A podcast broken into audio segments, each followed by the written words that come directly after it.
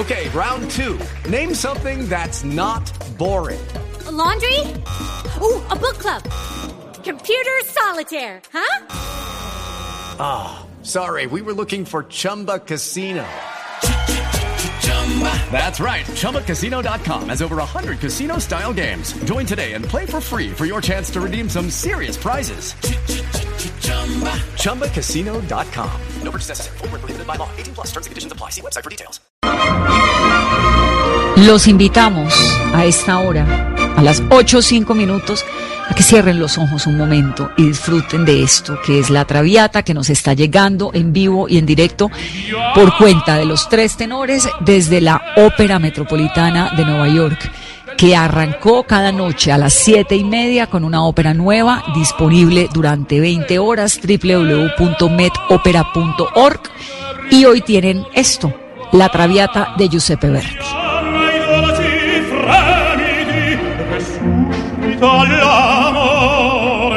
poiché quello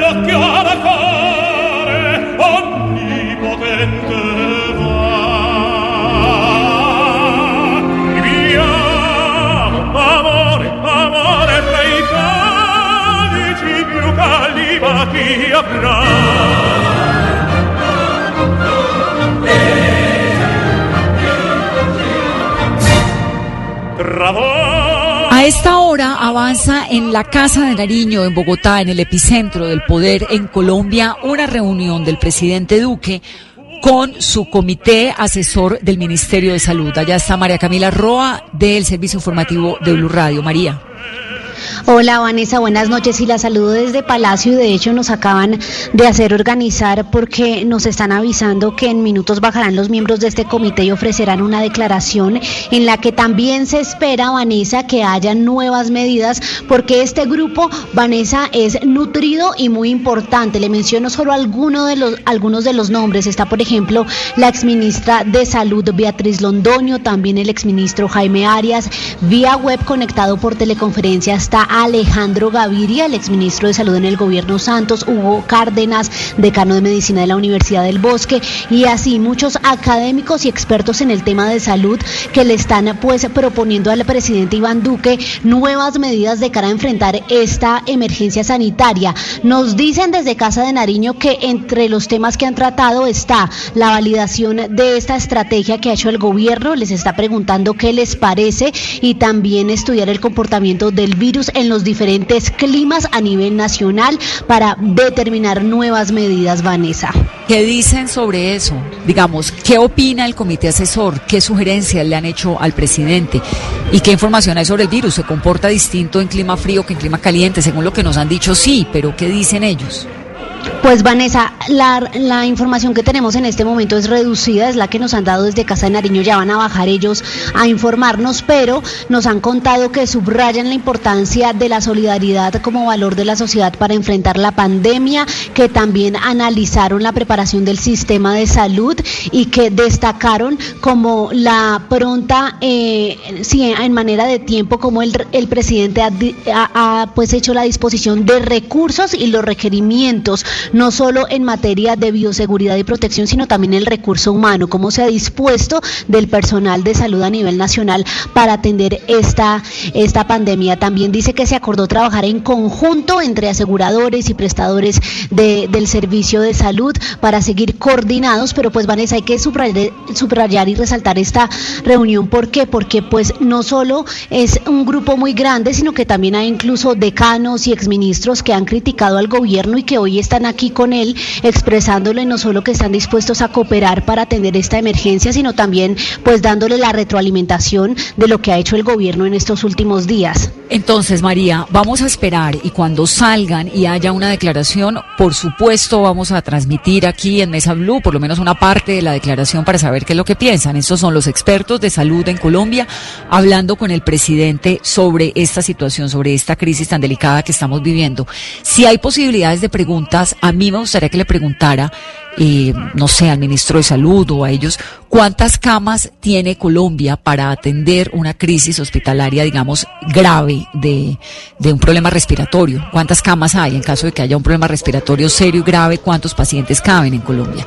Que ese, digamos, es como el gran interrogante de si el sistema de salud de nuestro país podría o no, o cómo logra sostener una situación como la que podría ocurrir acá. No hay sistema de salud en el mundo que pueda lidiar con una pandemia como la del coronavirus y por eso la necesidad de estar guardados en casa para que no nos enfermemos, si es el caso, todos al mismo tiempo, para que no haya un exceso de pacientes que los sistemas de salud no puedan eh, controlar. Entonces volvemos ahora, tal vez un tema allí.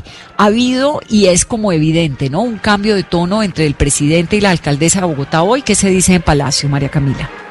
Sí, claramente, Vanessa. Pues mire que ayer cuando estábamos en la declaración del presidente Iván Duque le preguntamos por el simulacro y lo que él dijo es que bienvenidas todas las medidas, pero que a él no le parecía necesario frenar todo porque no teníamos la capacidad de países como China u otros países europeos para en aislamiento mantener, digamos, el nivel económico, eh, el movimiento mercantil y todo esto. Ayer lo dijo así. Hoy dijo que apoyaba este simulacro de aislamiento preventivo que ha liderado la alcaldesa y que van a ser otros tres departamentos porque dice que se trata de una medida pedagógica y que todo lo que nos ayude a estar preparados para una situación eventual de aislamiento total, pues que es bienvenido para que aprendamos cómo se hace. 8, 11 minutos. Hay una noticia a última hora que nos llega desde Buenos Aires, eh, Argentina. Carolina tiene el Clarín, el Nacional, página 12, toda la prensa argentina en primera página y es el cierre del país, ¿no? Vanessa, sí, se declaró la cuarentena total en toda la República de Argentina para frenar la expansión del coronavirus que ya deja tres muertes y 128 contagiados. Esta medida será desde las 0 horas de este viernes hasta las 24 horas del 31 de marzo. La noticia fue anunciada por el presidente Alberto Fernández luego de haber encabezado una cumbre con los gobernadores y el objetivo cuál es el contagio y así lograr que no se acelere ni que colapse el sistema de salud. Arranca a las 12 de la noche, es decir, en 8, 9, 10, 11, 12, en un poco menos de cuatro horas, el simulacro de aislamiento en Bogotá. La medida ya comenzó de manera pedagógica a las 2 de la tarde del jueves, es decir, del día de hoy, y ahora a la medianoche arranca obligatoria, decretado por la alcaldía, por la gobernación de Cundinamarca, por Boyacá y Santander, para definir esos lineamientos ante una eventual cuarentena en caso de que haya un aumento desmedidos de contagios del COVID-19. Vanessa, y aunque no es un toque de queda, se busca que los ciudadanos se queden en sus casas hasta la medianoche del lunes, salvo para cosas básicas como salir a comprar víveres, el cuidado de personas vulnerables o si se presta algún servicio operativo de seguridad o sanitario. Medidas para Bogotá. Ojo, se limita la libre circulación de vehículos. No puede haber vehículos andando entre la medianoche de hoy, ahora jueves, hasta la medianoche del lunes. Se levanta a partir de hoy a la medianoche el pico y placa ambiental que había en la ciudad por la alerta amarilla y por la calidad del aire. En su lugar habrá una total restricción de vehículos y de personas. No habrá servicio en las terminales de transporte de la capital a partir de esta medianoche queda cancelado el servicio de las terminales de transporte, queda prohibido el consumo de bebidas embriagantes en establecimientos comerciales. Ya desde las seis de la tarde esta medida está rigiendo hasta la medianoche del jueves. Además, la venta por persona para que se lleve el licor a casa será solamente de un producto por persona a partir de ya. También hay controles pedagógicos en las entradas y en las salidas de Bogotá desde las 2 de la tarde de hoy pero el simulacro será obligatorio, y esto hay que reiterarlo, a partir de la medianoche. Hay cierre de todos los balnearios y lugares de entretenimiento en el departamento de Cundinamarca. No se permitirá el paso de vehículos hacia los municipios vecinos. Habrá medidas especiales en Girardot, Fusagasugá, Mesa, Anapoima y Villeta, donde ya se detectó, según el gobernador de Cundinamarca, Nicolás García, que hay viajeros. El llamado que están haciendo las autoridades es quédese en su casa donde vive. Hay un antecedente. En España, las personas de las capitales comenzaron a viajar hacia sus fincas y hacia sus lugares cercanos, hacia los municipios adyacentes y por ahí derecho dispersaron todo el virus por toda España. Es por eso que el llamado que hacen las autoridades en Colombia es quédese quieto en su casa. No es que coja un carro y se vaya de paseo a media hora o a una hora. No, quieto en su casa. Esto es una pandemia y es en serio. ¿Qué es lo que busca este simulacro, Carolina? Vanessa, eh, lo que busca son medidas que, que obligan a los ciudadanos a quedarse en la casa a menos de que necesiten salir por fuerza mayor. Y en esto hay que dejar claridad, Vanessa, y es que por, por familia puede salir una sola persona a comprar alimentos porque van a estar abiertas las tiendas de barrio, algunos supermercados, algunas farmacias y también habrá servicio de taxis, pero a través de las aplicaciones. Este plan piloto y este simulacro que regirá en Bogotá y Cundinamarca servirá para identificar cuándo la gente tiene que salir y de esta manera ajustar a lo que podría ser una eventual cuarentena, fue lo que dijo la alcaldesa Claudia López al mediodía cuando se expidió sobre las 2 de la tarde este decreto de simulacro obligatorio en Bogotá y en varias ciudades. Ojo a esto, se impondrán multas de 32 salarios mínimos a quienes no acaten o a quienes impidan la función o el orden, digamos, de las cosas que se están proyectando. Van a comenzarse procesos penales contra quienes deliberadamente propagan el virus, con lo que se podría incurrir en prisión hasta por 10 años. ¿Esto qué significa? Que si usted está en cuarentena y sale a su casa y las autoridades se enteran, pues no solamente usted tiene que tener un problema de conciencia por ser tan irresponsable, sino que podría terminar eh, en prisión hasta por 10 años. ¿Qué hay que tener en casa? Lo básico para cuatro días. No hay que entrar en pánico. Corabastos está funcionando. Hay muchos alimentos en las centrales de abastos de Colombia. Eh, la gente puede salir en la mitad, como lo está diciendo Carolina, a comprar un víver si necesita o a comprar medicinas o a comprar un par de cosas. Lo que no puede es salir a pasear, no puede salir a trotar, no puede salir a caminar, no puede ir a los parques, no se puede meter en las piscinas, no puede ir a centros comerciales. Los restaurantes tienen el servicio limitado únicamente a domicilios. Y también hay algunas excepciones, por ejemplo, Vanessa, ¿quiénes pueden salir a la calle si prestan servicios administrativos, el personal que presta servicios operativos, profesionales de la salud, de la fuerza pública o de atención sanitaria.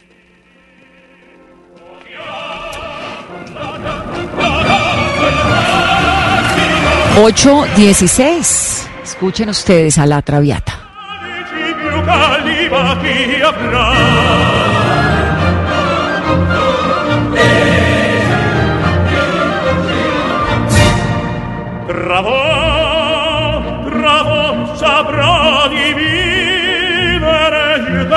Numeral Vanessa, pregúntele a los niños. Hemos recibido un montón de audios y de videos. Los encuentran con el numeral Vanessa, pregúntele a los niños en las redes sociales. Gracias a todos los oyentes que se están sumando a este programa. Sin duda, para todos es una época muy complicada. Es un tiempo muy difícil. Era inesperado. Esto pues estaba en las películas de Hollywood, pero no estábamos como en la vida cotidiana preparados para vivirlo, pero el ser humano se adapta, resiste y sobrevive. Así que de esta también vamos a salir. Pero ¿cómo lo están viviendo los niños? ¿Qué piensan los niños de esto? Escuchen a Pablo, que tiene cinco años. Pablo Hoyos se llama. Pablo, pienso del coronavirus, que el coronavirus es muy fuerte, un virus muy fuerte que contagia a las personas y se tienen que cuidar mucho en sus casas porque si no se contagian. ¿Te hace falta ir al colegio? Eh, no. Cuéntanos qué has hecho estos días de cuidarte en la casa. He hecho tareas, jugar con mis hermanos, ver televisión. Me hace falta jugar con mis amigos, en, ir a unos viajes. ¿Qué le dices a las personas para que no se les pegue el coronavirus? Que no vayan a la calle. Y que, que, que, que se cuiden mucho porque si no se infectan del coronavirus. Ese niño tiene cinco años. Y esta niña que se llama Valentina, Valentina, tiene 11 años. Hola, mi nombre es Valentina, tengo 11 años, pues llevo en casa desde el lunes. Pues lo que me ha gustado es que he podido estar más tiempo con mi familia y pues las clases virtuales he podido descansar un poco más. Y pues lo que no me ha gustado es que pues no he veía a mis amigos, ya me estaba gustando ir al colegio Entonces, pues esa es la que no me ha gustado. Pues también eso es una parte muy chévere, pues estar en casa, porque es una nueva experiencia al estar en casa, porque es algo muy diferente a lo que tú, a lo que yo vivía estando pues en el colegio. Es una nueva experiencia. Es una nueva experiencia para todos, Valentina. 819, lo que podrán y no podrán hacer los alcaldes que decreten toque de queda. Esto a propósito del decreto 420. Dice, no pueden suspender las actividades en establecimientos y locales comerciales de minoristas de alimentación, bebidas, productos y bienes de primera necesidad. Es decir, todo lo elemental que usted y yo necesitamos para la vida cotidiana, productos de aseo, alimentos, medicinas, no se podrán suspender. No se podrán impedir las ofertas de los restaurantes y los locales. Es decir, la gente puede seguir vendiendo en sus restaurantes, en sus locales, alimentos, pero a través de medios electrónicos y por entrega a domicilio. No va a funcionar ni siquiera los eh, restaurantes que están adentro de instalaciones hoteleras solamente si usted está en un hotel y nos está escuchando, solamente lo que se llama room service. No es que usted ahora se pueda ir a un hotel, a un restaurante, porque eso no va a funcionar. No se puede restringir el funcionamiento ni la operación de los centros de llamadas, los centros de eh, contactos, todo lo que tiene que ver con el servicio técnico por teléfono, no se puede suspender. Lo que sí pueden hacer los alcaldes y los gobernadores de Colombia es decretar toques de queda para niños, niñas y adolescentes desde el día de hoy. ¿Qué se prohíben? Las reuniones, las aglomeraciones de más de 50 personas, en algunos casos de 10 personas, como es en el Valle del Cauca. A partir desde ayer está prohibido hasta el sábado 30 de mayo del 2020.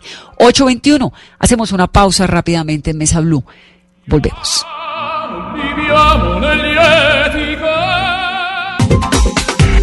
823, numeral Vanessa, pregúnteles a los niños, es el numeral de esta noche. Bueno, y el invitado de ahora sí me cayó de perlas porque es el presidente de Colombina y creo que no hay nadie que sepa más de niños y de dulces que eh, César Caicedo, que es un vallecaucano, que es un empresario, que además está siendo parte de una campaña muy linda y muy interesante que es de Pro Pacífico, porque está invitando a los empresarios del Valle del Cauca, de la región, a hacer donaciones para enfrentar el COVID-19 Pro Pacífico. César, bienvenido a Mesa Blue, un gusto. Hola Vanessa, un saludo muy especial para ti y para todos los oyentes de, la Mesa Blue. Voy a empezar por la parte más seria. De Colombina, ¿qué es lo que más le gusta a los niños? oh, pero pues no, pues quizás el producto estrella es bombombú. Sí, eso sí, pues no hay nada que supere un bombombún. Y usted en su casa tiene bombombunes por todo lado, me imagino. Sí, sí, tenemos. Eh, aquí pues los niños comen lo, lo, justo, sin exagerar, como tiene que ser, pero claro, de vez en cuando yo también como de postrecito un bombombún. Me encanta. Bueno, ¿qué es lo que están haciendo los empresarios vallecaucanos a través de ProPacífico para las donaciones que ayuden a enfrentar el COVID-19? Sí, yo, yo diría, Vanessa, que en estos momentos pues de tanta incertidumbre, nerviosismo y preocupación, pues es cuando afloran las mejores cosas de la humanidad pues también las otras cosas de la humanidad que no funcionan, como las líneas telefónicas. Perdimos a César Caicedo, pero vamos a hablar en breve otra vez con él, porque sí, es muy interesante cómo se van juntando unos con otros y de esta manera todos vamos sintiendo esta solidaridad. Ahí está mandando Carolina una foto con su bombombún, porque ella es una gran comedora de bombombún. Al lado, Carolina, esa foto tiene que mandarla para que la ponga en redes. Al lado de su vamos micrófono a publicar, radio es un, llevo siete días en, en, casa, entonces tengo mi paquetico de bombombones, solo uno diario. Bueno, bien, es que eso sí, lo que no le alivia a uno el bombombón es grave y es en serio. Y lo que ha ocurrido con esta enfermedad, pues con este virus, es que ha despertado una solidaridad realmente muy importante, realmente muy interesante, porque además no importa cuánto antibacterial usted tenga, cuánto jabón usted tenga, si su vecino no lo tiene, no sirve de nada esto es una enfermedad que necesita un virus que termina pues eh, volviéndose una enfermedad que necesita unos componentes de solidaridad que nunca antes en la humanidad se habían visto. No es que usted pueda acceder a la quimioterapia, ni al mejor medicamento, ni al mejor tratamiento solo. No, no puede. Si el del lado no tiene la manera de luchar contra el COVID-19, de nada le sirve todo lo que usted tiene. Por eso el elemento de solidaridad es tan importante y es también un mensaje tan fuerte que nos está llegando como del fondo de la tierra. Vuelvo con César. Entonces, César, estábamos hablando de eso precisamente, de la solidaridad. Entonces, eh, ProPacífico, que es una organización sin ánimo de lucro que vela por los proyectos eh, más importantes que requiere la región, pues nos hemos juntado varios empresarios quienes conformamos la ProPacífico y estamos levantando fondos, eh, ya empezamos muy bien, para ayudar a conseguir los elementos esenciales que se necesitan en este momento, eh, desde mascarillas hasta ventiladores, respiradores, guantes, lo, lo que sea que requiere la estructura hospitalaria y pues estaremos trabajando con las secretarías de salud del Ministerio de Salud que finalmente son quienes deben articular y coordinar este gran esfuerzo. César, ¿y qué empresarios también se están sumando a esta gran causa? Pues Inicialmente son todas las empresas que conformamos ProPacífico, somos 33 empresas, eh, son de las empresas pues más grandes de, acá de la región. Eh, pues no, no las quiero nombrar porque no, no tengo la lista aquí conmigo y no quiero dejar afuera alguna, pero son básicamente las principales empresas del Valle del Cauca. Yo las nombro ahorita, tranquilo que yo las tengo aquí anotadas una por una. Porque y, hay, y hay algunas que no son del Valle, también nos acompañan en este esfuerzo, como por ejemplo Celsius, bueno, que es parte de Bayuna. Sí, que además estamos haciendo aquí constantemente como el esfuerzo de reconocerle a todos los que están haciendo algo, porque pues es, es bien importante que se sumen todos. Ahora, ¿cómo es, digamos, están donando exactamente qué es? ¿Es donaciones económicas para que se puedan comprar equipos, para que se puedan comprar eh, elementos de salubridad o es qué? Sí, es donación en plata, porque lo que queremos, eh, por lo menos en esta fase inicial, porque queremos eh, actuar eh, coordinando con, con las secretarías de salud, porque ellos son quienes saben dónde están las falencias y qué exactamente son los que necesitan, lo que necesitan los hospitales más vulnerables de la región. Entonces es plata y ellos nos irán direccionando hacia dónde debemos de destinar esos recursos. ¿Y el que quiera sumarse que no esté en ProPacífico puede hacerlo? Puede hacerlo perfectamente, sí. Eh, estamos invitando, hay una cuenta eh, que te puedo mandar los datos ahora por el WhatsApp, una cuenta donde la gente puede hacer sus donaciones, consignar, una cuenta del Banco Occidente, no tengo el, número en este momento, pero sí, para, para ayudar a este gran esfuerzo están todos invitados y como mencionabas, Vanessa, este es un momento de gran solidaridad porque pues todos tenemos que de nuestra parte, es hora de decir que es una situación dificilísima para todos, obviamente los más vulnerables, la gente de menores recursos pues están más vulnerables, pero todo, todo el sistema está vulnerado por esto, pero todos tenemos que meterle el hombro. Sí, señor. Bueno, pues César, nos encanta dar estas buenas noticias. Yo tengo aquí el número de la cuenta, ya lo voy a dar y también el nombre de las empresas. Y, de verdad que muchas gracias por ese esfuerzo y muchas gracias por sumarse desde Colombina y desde el liderazgo del empresariado vallecaucano para que entre todos sumemos. El numeral es Somos una sola fuerza, por el cual ProPacífico está impulsando esta iniciativa. Las donaciones, Banco de Occidente, cuenta corriente número, anoten 001 515 758 a nombre de ProPacífico ESAL y el NIT, pues lo ponemos ahora en nuestras redes sociales. Un abrazo, César, gracias. Además, gracias por lo del bom, bom, bom.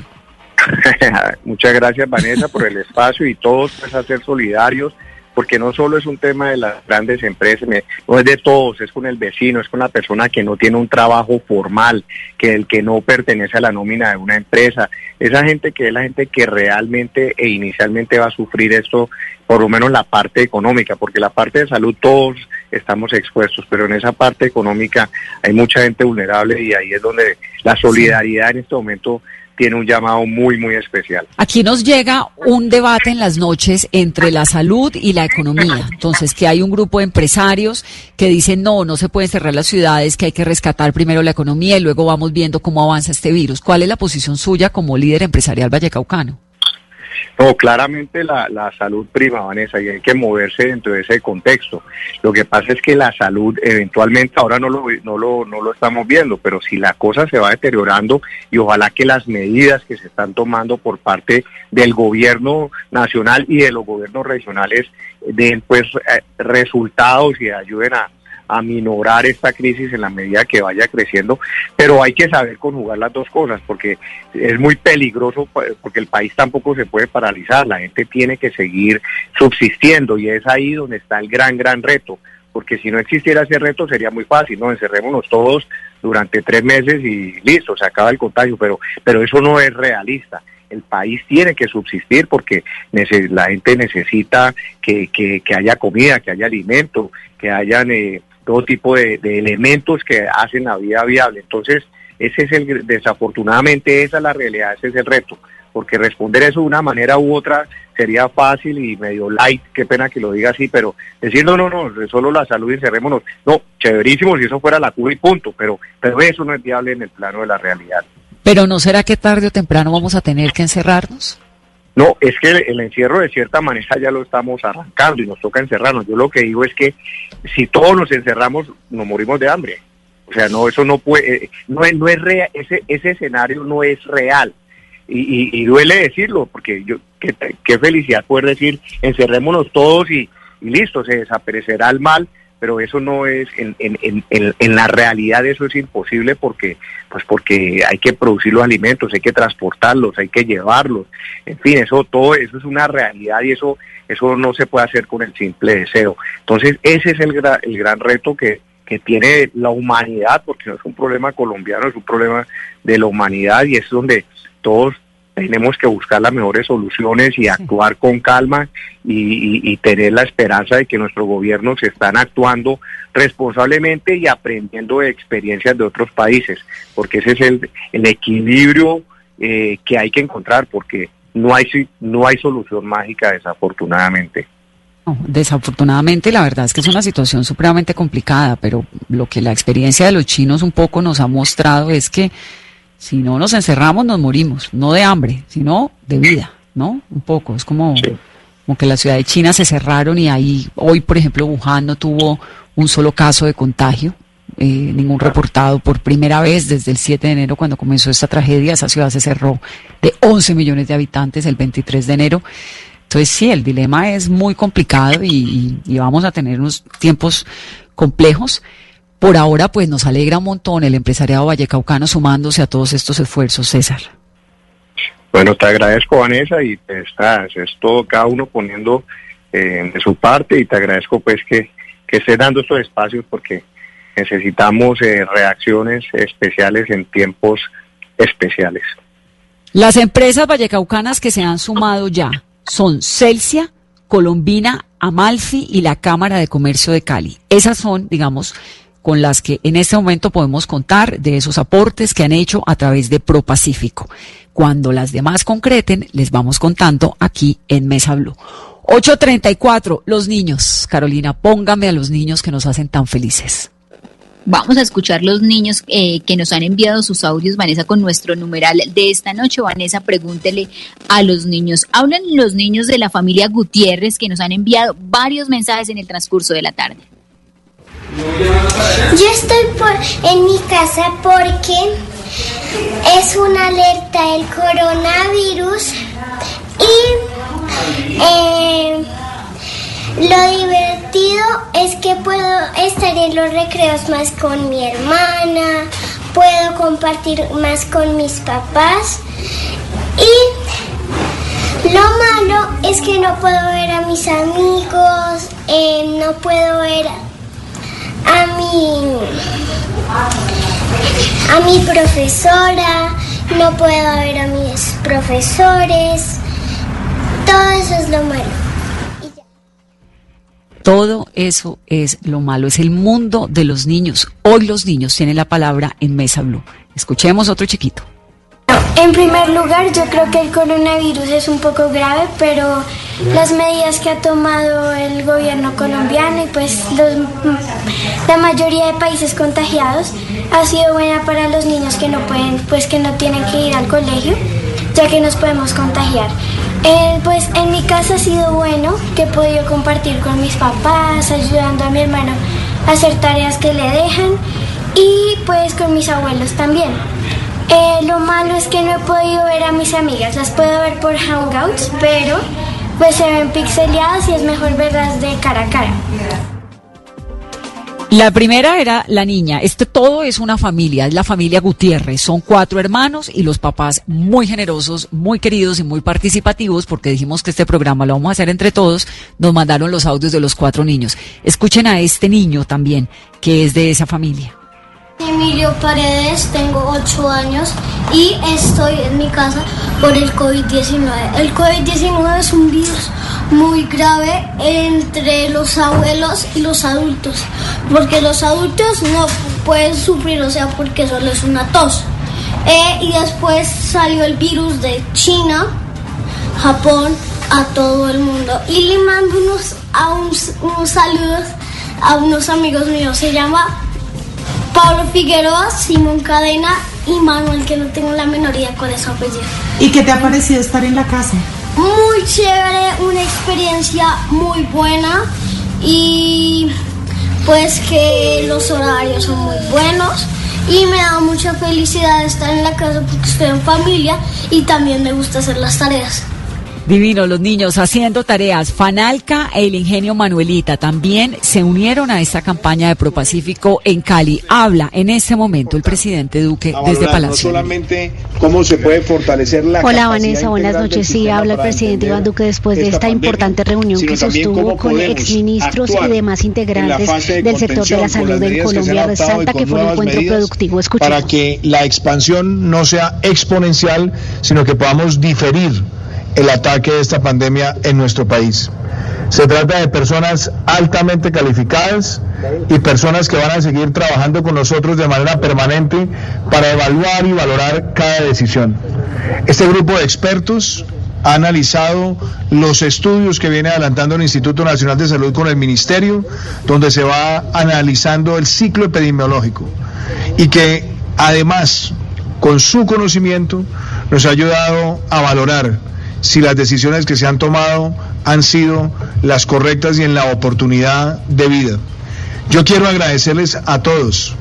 Quiero agradecerle al equipo del Ministerio, al equipo del Instituto Nacional de Salud, ministro Fernando. Muchísimas gracias por, por ese gran compromiso que usted tiene, vicepresidenta. Gracias por ayudarnos en la articulación de estas tareas. Y yo quiero que sean los expertos quienes también les compartan a ustedes su testimonio de lo que ha sido este encuentro. Yo quiero empezar con el doctor Juan Gonzalo López. Doctor Juan Gonzalo, El presidente Iván Duque está junto a la vicepresidenta Marta Lucía Ramírez, también lo acompaña el pues ministro de Salud y sobre escuchemos la información, sobre las proyecciones eh, en este ejercicio que estamos de atender oportunamente toda la epidemia y la pandemia de coronavirus. Creo que ha sido una información muy importante. Todo el equipo aportó también en este ejercicio. Hemos López, tenido claridad sobre ese Salud, avance y hemos dicho que las medidas que se han tomado hasta el momento Escuchemos. han estado en la dirección correc- correcta y orientadas adecuadamente. Así que, señor presidente, cuente con todo el apoyo, el trabajo, el esfuerzo de cada uno de nosotros. el doctor López, para quienes no lo conozcan, ha sido viceministro de Salud y ha enfrentado epidemias de distinta índole en el país.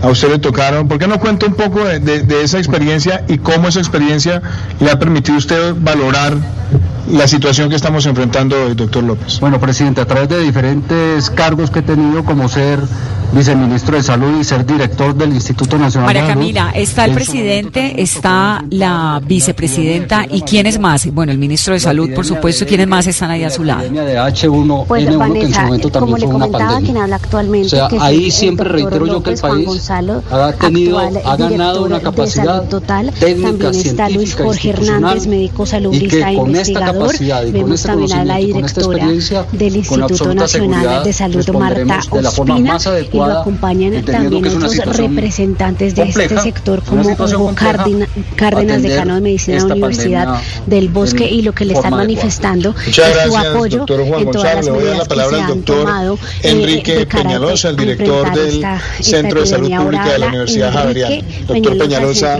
el director de este centro tiene de usted salud uso de la pública palabra. de la Universidad Gracias, presidente. Javeriana.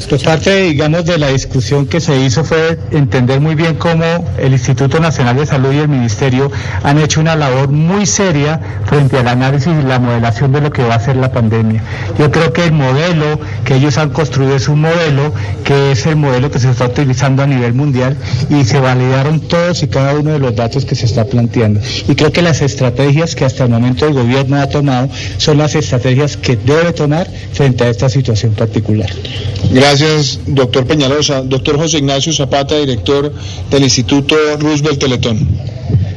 El principal mensaje para la sociedad colombiana es que salimos muy tranquilos porque basados en el conocimiento que ha generado el mundo en los últimos cuatro meses, hemos podido constatar que el país está a la vanguardia en la toma de las decisiones y en asumir las estrategias que han demostrado ser las más exitosas para controlar esta pandemia. Podemos estar tranquilos, pero al mismo tiempo tenemos que asumir nuestra responsabilidad como ciudadanos, colaborando uno a uno alrededor de todas las instituciones para que podamos salir adelante.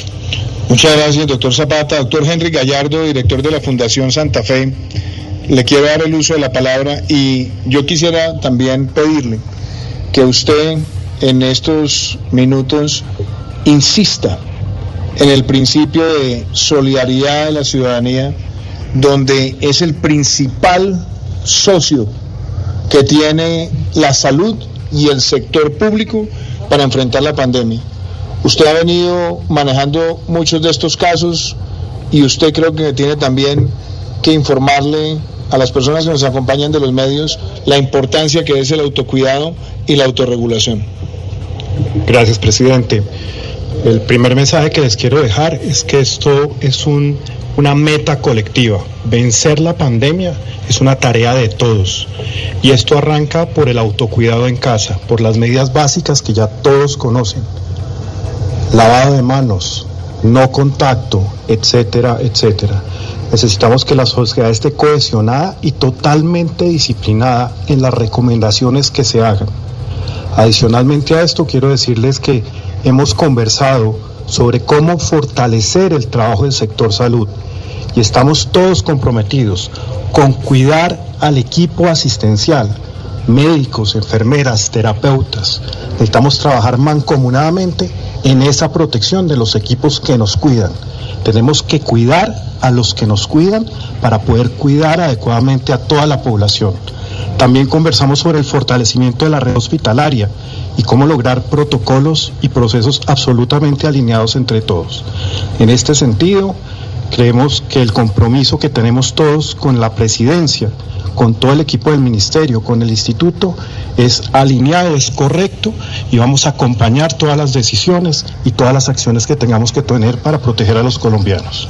Muchas gracias, doctor Henry. Doctor Juan Carlos Giraldo, director del gremio de hospitales y clínicas. Yo quiero agradecerle su participación en este panel, pero también quisiera que usted compartiera con los medios de comunicación algo que yo valoro mucho y es la actitud del gremio de hospitales y clínicas de maximizar su capacidad y su alistamiento para enfrentar esta pandemia. Señor presidente, muchas gracias. Usted nos ha permitido el día de hoy reiterar el compromiso del sector hospitalario, tanto con el gobierno como con el país y con toda la población. En ese sentido, nosotros hemos podido ver hoy el proceso de formación de decisiones, los datos que están detrás de esas decisiones y consideramos que hasta el momento se van tomando las decisiones con la velocidad y con la decisión adecuada. Entonces, nosotros le hemos dicho también que aparte de ese compromiso verbal, estamos una cantidad de medidas al interior del sector hospitalario para poder expandir la capacidad y responder de una manera adecuada entendiendo que este es un tema que, claro, se resuelve en una parte en el sector hospitalario, pero tiene una gran responsabilidad en todo lo que es lo poblacional, en lo ambulatorio, en lo domiciliario, en la atención primaria. También hemos podido, señor presidente, dar algunas ideas sobre la mejor utilización de estos recursos del estado de excepción y de la emergencia económica. Por supuesto que necesitamos reforzamientos, apoyos, más dotación, Ponemos toda nuestra voluntad y esperamos poder seguir en esta conversación, que es una gerencia del día a día, para que los resultados sean cada vez mejores en esta dificultad. Muchas gracias. Y yo quisiera que usted, ministro, doctor Fernando Ruiz, pudiera también contar la importancia que ha sido tener este panel y cómo con ellos se han estado testeando, si se puede llamar así, cada una de las medidas. Pero adicionalmente, decir dos cosas. Con ellos se ha hablado de la urgencia de acelerar el esquema de punto final. Vanessa, sí la escucho. Para darle liquidez. Hay posibilidad de preguntar cuántas camas de servicios de urgencia de, de para tratamientos profundos y delicados de emergencias respiratorias hay en Colombia. Si puede preguntar, por Vanessa, favor. pues sí, una vez el ministro termine de hablar, eh, de una le hacemos esa pregunta al ministro Fernando Ruiz, por. Estamos conectados con la calle también, gracias. Gracias, presidente. En el día de hoy hemos tenido una validación de todo el plan estratégico para enfrentar el coronavirus en Colombia, la estrategia que hemos venido trabajando desde el Gobierno Nacional, el Ministerio de Salud y el Instituto Nacional de Salud. Y, señor presidente, hay, hay definiciones claras sobre cómo apalancar todo el sector hospitalario, todo el sector de aseguramiento, a partir de las consideraciones que han salido para mejorar la efectividad del acuerdo punto final y buscar la mejor dotación de los hospitales. Este panel en el futuro, inmediato futuro, seguirá reuniéndose casi permanentemente, lo ampliaremos a otras organizaciones que son muy importantes en el sector y, lo que más queremos decir aquí hoy a los colombianos es que estamos unidos, que el sector salud es uno solo para enfrentar la epidemia del coronavirus, señor presidente. Gracias, ministro Fernando. Yo quiero también que la doctora Marta Lucía, nuestra vicepresidenta, que ha estado trabajando con distintos sectores que van a apoyar la atención de la pandemia del coronavirus, pueda contarles algunas de las medidas que hoy nos habló usted en materia de articulación con el sector privado en este caso, vicepresidente. Bueno, presidente, pues desde mucho tiempo atrás hemos venido con los ministerios de Comercio Exterior, de Agricultura, trabajando de la mano con el Ministerio de la Salud para garantizar que haya abastecimiento pleno de los elementos esenciales para, para todos los colombianos. Primero, alimentos. Segundo, medicamentos. Tercero, todos los elementos de la, del aseo que son necesarios para los hogares colombianos. En este orden de ideas hemos estado eh, trabajando en la vicepresidencia con todos y cada uno de los gremios de la producción para asegurarnos entonces de que durante estos meses que no sabemos exactamente cuántos van a ser, en que esta eh, epidemia se desarrolla y ojalá muere rápidamente, en Colombia se termina esta epidemia, pues tengamos al sector productivo en capacidad de brindarle a los colombianos todos estos elementos que son esenciales. Pero por otro lado, también trabajando en desarrollo de las medidas de la emergencia decretada por usted, en donde la prioridad, como nos lo ha señalado el ministro eh, de Salud, tiene que ver con la adquisición de equipos, lo que también planteó usted, presidente, eliminar aranceles para la importación de cualquier tipo de equipo hospitalario, poner realmente los hospitales a punto, flexibilizar las normas de contratación, inclusive porque hay algunos de los municipios de Colombia que no tienen todavía eh, la red hospitalaria necesaria. Entonces, todo esto de la mano con el ministro de la Salud se va a permitir realmente mejorar la capacidad de los que existen actualmente y desarrollar eh, unos hospitales adicionales. Por supuesto, algunas exenciones también en materia de IVA y otra cosa importante que tiene que ver con las eh, incapacidades médicas que dan las EPS, que normalmente ante una gripa se da una incapacidad de dos días o tres, Aquí pues se ha acordado que van a ser en capacidades de 14 días para que sepamos obviamente que la gente va a estar resguardada en sus hogares durante el tiempo eh, necesario para culminar eh, lo que es el desarrollo del virus en sus propios organismos. Y lo que eh, también ha mencionado este presidente, hemos encontrado todo el sector productivo la disposición que estamos encontrando de parte del sector de la salud, todos los empresarios dispuestos a mantener los trabajos de sus empleados. Usted ha insistido mucho y es parte de esta emergencia que tenemos que entender que las familias colombianas necesitan el trabajo y ese ingreso del trabajo, pues tenemos que ver cómo logramos que se pueda mantener a través de estos apoyos eh, a las empresas, reinventarse cada uno su actividad empresarial, lograr que a través de esta extensión de los plazos que el sector financiero va a dar en los créditos que tienen las empresas, los créditos que tiene el sector hospitalario, podamos dentro de esta circunstancia totalmente atípica mantener una relativa normalidad. De tal manera, presidente, que ahí estamos trabajando con su liderazgo y con todos los requerimientos que el sector de la salud y el ministro de la salud han venido presentando. Gracias, vicepresidenta. Yo quiero decirles a ustedes que esta reunión a mí me ha motivado muchísimo, porque aquí se ve un sector sin criterios políticos, sin criterios ideológicos, sin criterios partidistas, sino pensando en nuestra prioridad de proteger la vida y la salud de los colombianos. Una reunión maravillosa donde también virtualmente se comunicaron exministros de salud de distintos gobiernos y acompañaron una discusión profunda donde nosotros hemos analizado aspectos que van desde seguir fortaleciendo la capacidad de que lleguen más pruebas al país y quiero agradecer además el trabajo que ha venido haciendo la Organización Mundial de la Salud para proveernos y también los acuerdos que hemos hecho con otros países para que en esta circunstancia mundial de escasez de pruebas podamos mantener un número que le sirva al Instituto Nacional de Salud para responderle a los colombianos. Y la otra cosa que quiero destacar es que con el Instituto Nacional de Salud y el Ministerio se ha acelerado también el proceso de tener laboratorios en los territorios, no solamente con capacidades y con personal, sino también ya con los contratos de transporte y embalaje. Bogotá fue la primera ciudad en tener ya esa capacidad. Quiero felicitar además el trabajo que ha hecho la Secretaría de Salud de la ciudad capital. También se ha avanzado en el departamento de Antioquia. Ahí hemos visto a la gobernación y a la alcaldía de Medellín trabajar de la mano. El departamento del Atlántico también está avanzando y así esperamos completar los siete centros de laboratorio en el país. Algunos estaban más retrasados y estamos avanzando con recursos que hemos puesto por parte del gobierno nacional y esperamos también que los gobiernos locales hagan lo propio. Hablamos también de la importación de material que es importante para atender esta pandemia, pero también hemos visto empresas de nuestro país que quieren ayudar a la construcción de esa infraestructura.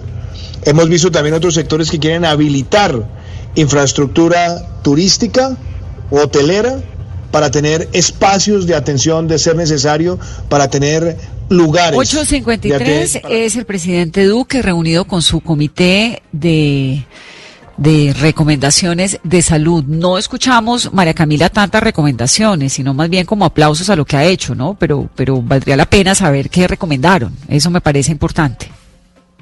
Vanessa, de hecho, lo que han manifestado todos los que hablaron, el presidente dio la palabra aproximadamente a seis personas y pues lo que manifestaron es que aplauden las medidas que hasta hoy ha tomado el presidente Iván Duque para enfrentar la propagación del coronavirus. Ya esperamos preguntar, nos dicen que una vez pues el presidente ¿Qué pasa con el clima? ¿Qué pasa con los hospitales? No sé, valdría la pena de golpe ahorita usted sí, como va a estar allá, pues un resumen para el servicio informativo y ojalá pudiera preguntarle saber qué recomendaciones han hecho. No pudimos hablar con nuestro psicólogo, pero bueno, vamos a tener más tiempo para hablar con él. Carolina, el último reporte de las camas que tenemos en Colombia, que creo que eso es lo que nos preocupa tanto. Vanessa, es el siguiente. Según el Ministerio de Salud, en 2018, ¿cómo estaban las cifras? Había 84.556 camas hospitalarias, pero ¿cómo están distribuidas? De las cuales 39.961 eran para atención de adultas, 10.057 para pediatría, 7.543 para obstetricia y aquí es lo más importante, las camas para cuidados intensivos, Vanessa, porque en un eventual caso grave o complicado de coronavirus de una persona que necesita una cama en cuidados intensivos en el país, hay 5.684 camas y en su mayoría las camas de cuidados eh, intensivos por porcentajes que casi siempre sobre el 90 o 95% están ocupadas. Están ocupadas. 5.000 camas de cuidados intensivos hay en Colombia. En todo el país. 5.000 camas de cuidados intensivos. Eso, pues realmente no es nada para una situación complicada, puede ser muy, muy complicada. Por eso la conciencia y el llamado que se está haciendo desde las autoridades y desde todos los rincones de Colombia. Quédese, por favor, en casa. Esta curva de contagio hay que reducirla significativamente. De lo contrario, pues la situación se puede empeorar y se puede poner muy grave para todos sigamos metiéndole un poquito de optimismo a la noche y de fuerza, porque esto apenas está empezando y vamos a tener días seguramente muy difíciles y algunos muy tristes y otros muy preocupantes y otros en, de mucha incertidumbre, pero nos toca seguir y aquí vamos a acompañarlos y ustedes nos van a escuchar y vamos a escuchar a los niños como este niño que es el niño ambientalista. Hola, me saludo. Mi nombre es Francisco Javier Vera Manzanares. Debido a la crisis por el COVID-19 me encuentro en mi casa. Dentro de mi casa hago muchas actividades, como leer, me encanta leer. Hago clima y extrae online, que son las huelgas climáticas a través de redes sociales eh, y WhatsApp, por ejemplo. Eh, hago mis tareas a través de la plataforma del colegio en el que estudio. Eh, disfruto con mi familia, con mis animales que tengo en mi casa. Yo entiendo que a algunas personas no les gusta estar en espacios cerrados, pero para salvaguardar la vida debemos quedarnos en casa. Le pedimos al gobierno nacional Iván Duque que gobierne para la vida, promoviendo la cuarentena en todo el territorio nacional colombiano. Entonces, por lo tanto, yo soy solidario con el planeta, con los otros y con los animales. Quedémonos en casa. Quedémonos en casa, es lo que nos dice este pequeñito. Escuchemos a otro niño, escuchémoslo. Hola, buenas noches, me saludo. Yo soy Juanita López, tengo 8 años y estoy en tercero de primaria. Por el tema del coronavirus he tenido que estar en mi casa, entonces le dedico mucho tiempo a tocar acordeón y también hago mis tareas, pero le dedico más tiempo a tocar mi acordeón. Entonces les voy a tocar un pedacito de una canción que yo me sé y es de mis favoritas. Se llama Oye Bonita.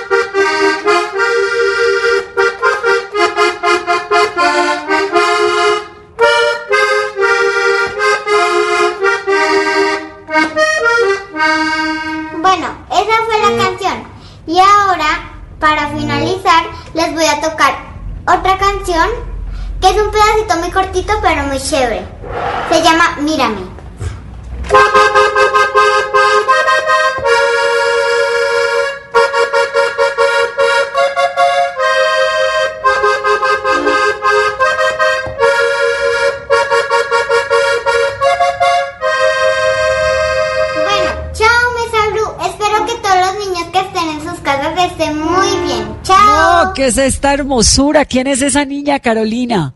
¿Qué es esa belleza?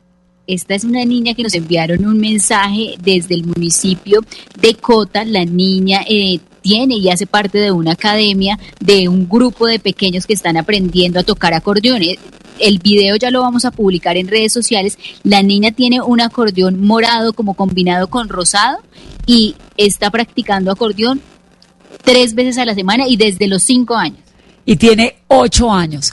Si usted no se guarda por sus papás, por sus abuelos, que son la población más vulnerable, si usted no se queda en su casa por usted, por sus amigos, quédese por los niños, porque la generación que viene es esa, la de todos esos chiquitos que merecen tener un país que haya logrado salir adelante de este tiempo tan difícil que estamos pasando y lo que se viene. Así que paciencia, amor a los niños y vamos a poner en este programa todos los días una voz de ese chiquitico porque la verdad es que con la convocatoria de hoy nos llegaron un montón, ¿no?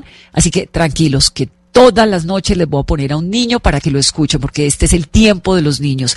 A ellos les cambió el mundo radicalmente en tres días. Ellos en vez de estar yendo a los colegios y jugando en los parques, están encerrados. Y si para usted es difícil estar encerrado, imagínese lo que es para un niño que le haya cambiado el mundo de esa manera en tan poco tiempo.